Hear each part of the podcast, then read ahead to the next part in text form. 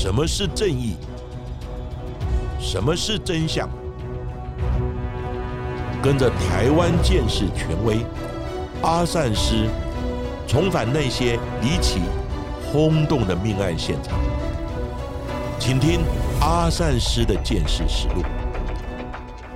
各位听众朋友，大家好，欢迎收听今天的阿善师的见识实录。我是见识专家阿善师谢松善。大家好，我是子荣。在台湾，其实诈领保险金的案件时有所闻。我们先前在第七十二集也跟大家讲过，就是金氏媳妇林玉如的诈保案件。她在短短两年之内就连续谋杀了自己的亲生妈妈、丈夫，甚至还有婆婆，为的就是要谋取大笔的保险理赔金来还积欠的六合彩赌债哦。然而，除了林玉如之外，其实在台湾还有另外一位更骇人听闻的连续杀人诈保的狂。魔同样也是因为积欠了大笔的赌债，导致他在民国七十四年到九十二年间，连续用着类似的手法，连续杀害了两任配偶、自己的亲生儿子，还有两名养子，还有刚刚认识的新欢女子，总计获得的理赔金额就高达了三千八百万元。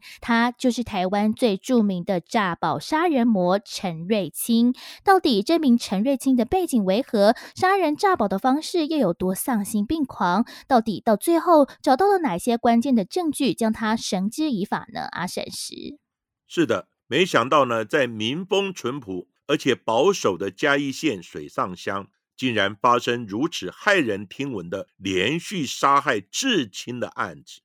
其实呢，早在民国八十九年，就有保险公司发现陈瑞清一家人死因不太对劲，好像不单纯。怀疑呢是否有诈领巨额保险理赔金的可能，甚至于呢还找上了立委，想要了解陈家的状况。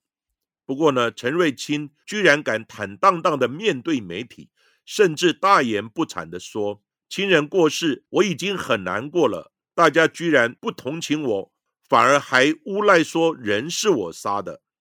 不过呢，最后还是被警方逮到呢杀人的市政。将他呢送入了大牢，最后呢也执行枪决伏法。陈瑞清呢，他长相呢非常的忠厚老实，在邻居眼中，他也是客客气气的一个人。同事呢也说他做人不错啊。直到呢看了新闻报道之后，才发现自己的老邻居、老同事，居然是一个狠心杀死亲人的杀人魔啊！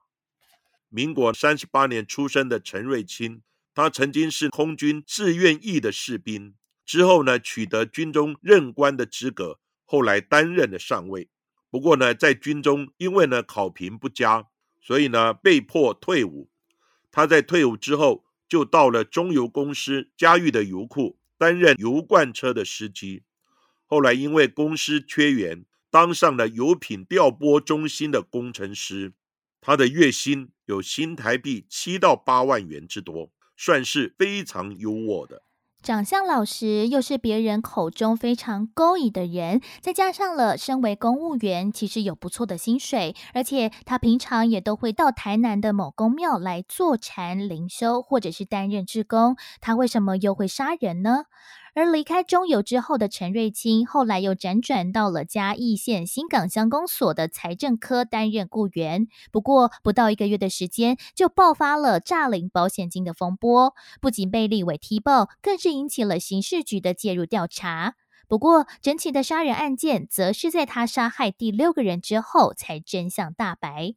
而当时承办这起案件的刑事局侦一队的侦查员蔡培元员警也表示说，其他第一次看到陈瑞清的时候，也觉得说，诶，他长得就很像一般乡下非常朴实善良的老人家呀，根本不像是会杀害自己妻儿的一个凶手。不过，在跟他进行几次侦讯之后，才发现陈瑞清他其实是城府很深的，因为每个问题他都会先想过之后再小心的回答，就算之后。进行测谎，有显示着异常的状态，他还是依然不慌不忙，矢口否认犯案。他的心机真的非常的深。而陈瑞清所杀害的第一个人，就是自己结婚十一年的妻子。陈瑞清与曾姓妻子是在民国六十三年结婚，育有一子两女。而在民国七十四年的元旦，他与妻子发生了口角冲突之后，就在浴室殴打曾姓女子，使她滑倒、脑震荡住院。而陈瑞清又在探病时，又因为工作等等的问题和太太发生争执、发生口角，再加上了陈瑞清当时因为赌债缠身、心烦意乱，就将他的妻子从病床上面拉了下来，再用头部重击地面多次，并且谎称是说：“诶，他是在家里面被吊顶的电风扇打到头，之后呢，又在医院的病床上面不小心跌下来跌倒，颅内出血死亡。”而他也成功的领取保。保险金新台币两百三十五万元，这也是他完成了第一次杀人的计划。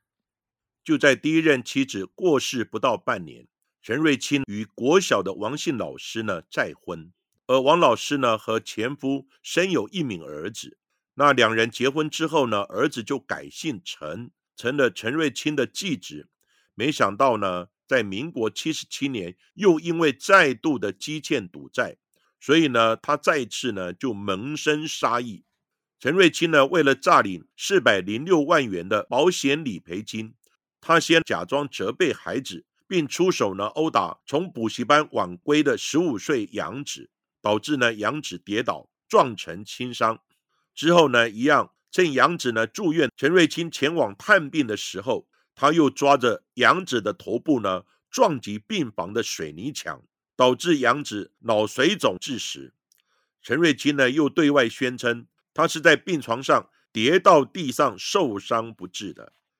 接下来，在民国八十四年，陈瑞清呢又面临财务的危机，竟然将目标呢转向自己十五岁的亲生儿子。当时呢，儿子正处叛逆期，想加入帮派，还会讲脏话。陈瑞清呢就以此为由，大声的责备。并且呢，重重的赏了儿子巴掌，将他打倒在地，并随手拿起了一个重达一台斤警官用的石头，重重的击打儿子后脑数下，一直呢到他脑浆呢迸裂倒地。陈瑞清又谎称他儿子是车祸重伤，送医不治。最后呢，他又顺利诈领了四百七十二万元的保险理赔金。十岁之位的他，知道了第二任的王姓妻子，他是国小老师，有公务人员的保险，另外又有房地产。又在隔年，民国八十五年，载着王姓妻子出去游玩的时候，在嘉义县新港乡附近，陈瑞清突然停车，从驾驶座底下掏出了一个实心的木棒，朝着王老师的头部重重的打击，将他活活打死。而他在确定了太太断气之后，陈瑞清就把车子开到了嘉义市的市贤路上，布置成为好像妻子是自撞护栏车祸身亡的现场。而且他在案发之后还联络中油公司的郭姓同事，邀请同事载他回家。而这一次，陈瑞清不但取得了王姓太太的保险理赔金一千一百三十七万元，而且之后还继续领他死后的遗属抚慰金，真的是毫无人性。而这十一年来，陈瑞金的犯行不但没有曝光，甚至还顺利领到超过两千万元的保险理赔金。而在之后，他又在短时间之内认识并且迎娶了第三任的太太严姓女子，并且准备继续用相同的方法来杀害继子，来榨取保险金。第三任的严姓妻子，她是开了一家服装店，是第二任妻子常去的店家。严姓女子，她是一名寡妇，育有一子一女。而陈瑞清呢，在第二任妻子过世一个月之后，他就呢对严姓老板展开猛烈的追求。那严姓女子呢，也看陈瑞清一脸忠厚老实，又是呢有稳定工作的公务员，所以呢就不疑有他，接受了他的追求，并且呢在民国八十六年两人结婚。不过呢。隔年，陈瑞清呢就故技重施，先是呢帮年仅十六岁、还在呢就读高中的继子，在三个月内连续投保五家高额的意外险，并且呢等待下手的时机。在某一天，继子呢突然头痛，陈瑞清呢就用掺有安眠药的药水让继子喝下，在他昏睡之际，把他抱起来，以头下脚上的姿势。从楼梯呢搬上楼，一路呢故意用头部去撞击呢楼梯的棱角和地面，制造呢继子是意外从楼梯跌倒身亡的假象。不过呢，就在此时，已经有保险公司呢发现事情并不单纯。在民国八十九年，有保险公司呢发现陈瑞清的家人在十几年间陆续呢都因为头部的外伤同一个原因呢导致呢死亡。所以呢，尽管当时陈瑞清呢有提出申请保险理赔一千五百五十万元，不过呢，保险公司只赔偿了二十五万元就停止给付，而向立委陈情，以及呢向警方检举。立委陈超荣，他在接获陈情之后，也开了记者会。他质疑说，陈瑞清就是诈保。不过，陈瑞清他面对媒体，却是义正言辞的澄清自己是清白的，而将亲人相继死亡的原因全都推给了风水。他说：“我问心无愧，我们家啊刚好就是那么衰啊，并直问这名立委：如果你家死了那么多人，你是什么感想？如果我是清白的话，那委员你要怎么样弥补对我的名誉？”伤害呢？而并且陈瑞清也大声的向保险公司喊话说：“不要再假借任何理由来拖延理赔。”不过，陈瑞清一个月的薪水大概有七八万元，但是每个月却支付继子的保险费就高达了两三万元。为什么对一个只有十六岁的高中生继子投保那么高额的意外险呢？那陈瑞清他自有一套说法，他表示说，他的太太也就是严姓女子投保其中的三家，而另外像是我公司石油工会的，还有像是朋友说这个保险优惠快到期了，所以我才去投保的。而事发至此，其实严姓的妻子在儿子意外身亡之后，也怀疑是陈瑞清下的毒手。不过他在暗中查访之后，却也苦无证据。不过他也没有办法和陈瑞清在一起生活，所以就提出了离婚的要求。不过陈瑞清一直不断的纠缠他，恐吓他，而最后反而是严姓妻子，他在协议支付了一百二十万元的赡养费之后，才脱离了陈瑞清的魔掌。而警方也开始调查先前五位陈瑞清家人死亡资料，还有投保的相关记录。不过，因为时隔多年，再加上了当时留下来的资料其实并不多，而且早年的监视器影像也并不那么普及，也让案件陷入了焦灼。不过，也从中找到了许多疑点。这些疑点像是死亡的第一任太太，资料上显示她是在家里被吊顶的电扇扎伤送医。又在呢医院跌落病床才死亡的。不过呢，病床离地面不过才只有七十公分左右，怎么会因跌倒而严重致死呢？第三位死亡的亲生儿子说是发生车祸，不过呢，第一时间也没有跟警方报案呢，是在事后才报警的。是不是陈瑞清想要掩饰什么？而且陈瑞清拿到儿子的死亡证明书，隔天。他就能马上把遗体火化，这跟他所信仰的宗教需要呢在身后做一些呢诵经等仪式的礼俗呢是完全不相符的。接下来第四个车祸死亡的第二任太太，警方呢调阅资料显示，当时的车辆呢并没有太大的损伤，只有呢保险杆有稍微的破裂而已，引擎盖呢和挡风玻璃都完整的，被擦撞的护栏。也只有一点点的损伤，而且警方表示，如果车辆真的是自撞护栏的话，车辆呢会有反作用力，会往后退一点，不是呢像当时车祸现场肇事车辆是紧贴着护栏的，看起来就怪怪的。再加上像我们之前讲的车祸案件的见识，如果是车辆呢冲撞的话，因为呢挤压受伤的部位呢应该是在胸部或是脸部。不过，死亡的第二任太太受伤的部位呢，则是在额头以及头盖骨处，不太符合车祸的常理。警方分析，这五起死亡案件都有相似点，包含呢都是因为不明意外的原因，头部呢撞击，然后呢送医住院之后，又不幸呢跌落死亡。然后呢，意外发生的地点不是在家里面，就是车祸。而且呢，刚好除了陈瑞清之外，都没有其他的目击者。虽然呢，一直掌握不到实际的证据，不过呢，警方呢就怀疑，接连在短短十三年之内，有五位亲人都是意外死亡，真的会有那么多意外的悲剧都落在同一个家中吗？不过，尽管已经被警方盯上，但是陈瑞清也没有斩断他对不义之财的一个执念。一直到了民国九十二年，陈瑞清他又认识了一名陈姓女子，并且就在短短的两天之内，两人成为了男女朋友。之后，再邀约陈姓女子到南投竹山去玩，在女友坐上了黑色吉普车之后，陈瑞清就骗她吃下了装有安眠药的保肝丸胶囊之后，女友随即昏睡。他就用双手来掐住他的脖子，之后对他性侵得逞。而在后续也开车到了南投的大安山区，在搜刮完陈姓女友身上的劳力士手表、翡翠项链、戒指。现金、信用卡、提款卡还有手机等财物，并且也抢走了两张空白支票之后，再用石头重击头部将他打死，再把女友的遗体推入了山间弃尸。不过，这个遗体因为他卡在沟壑的树丛当中，被一对上山采药的夫妇看到，报警才揭开了这整起案件的真相。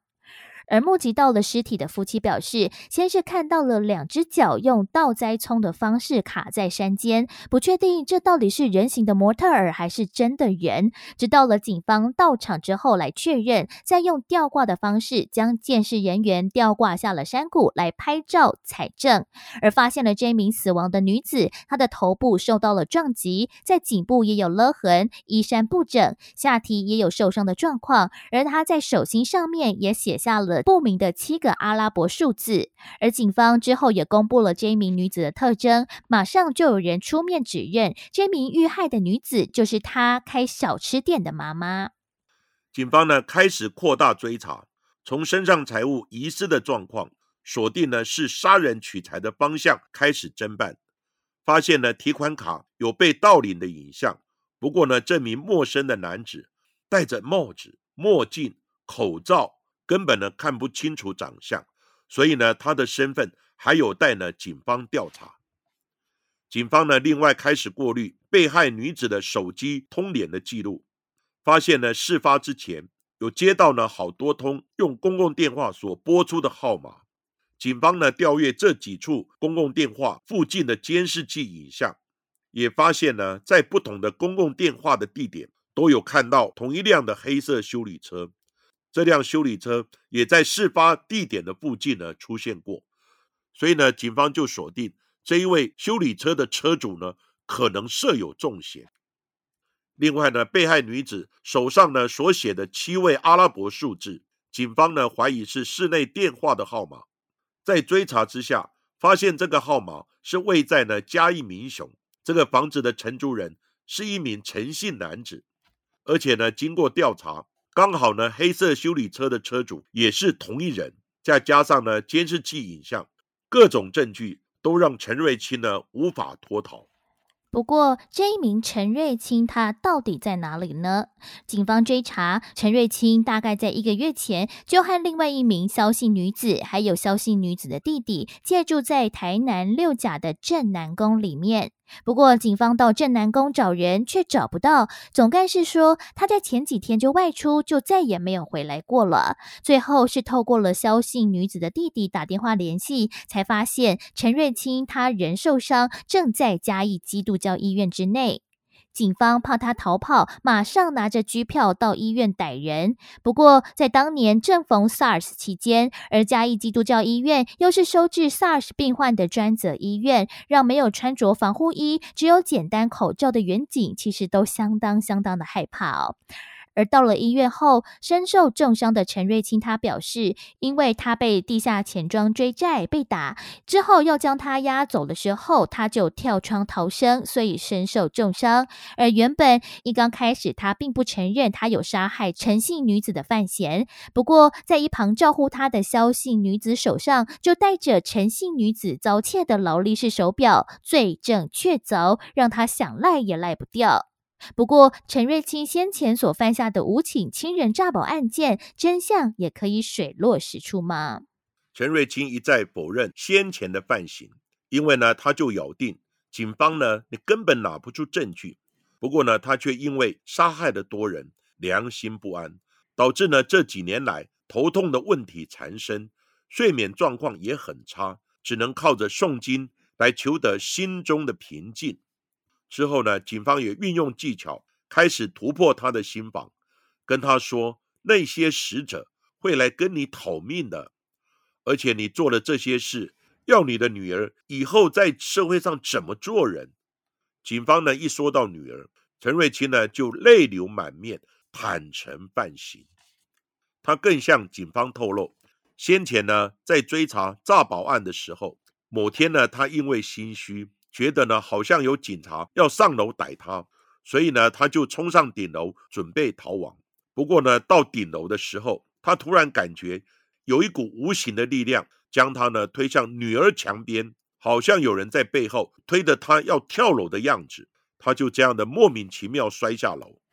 警方就说：“这就是死者阴魂不散来找你的原因吧。”陈瑞清在被逮捕之后，警方也在他身上找到了一本详细记载着被害人生辰、忌日还有八字的小小笔记本，而里面呢有多组的数字。而承办的远警就推测，这就是陈瑞清透过了这一些的生辰、忌日等等，在凑六合彩的名牌。而没想到，他在杀了亲人、诈领完保险金之后，又想利用死者来中奖赚钱，就连承办的远警也破口大骂。这样的禽兽、乐色，判他一万个死刑，枪毙一万次也都不够。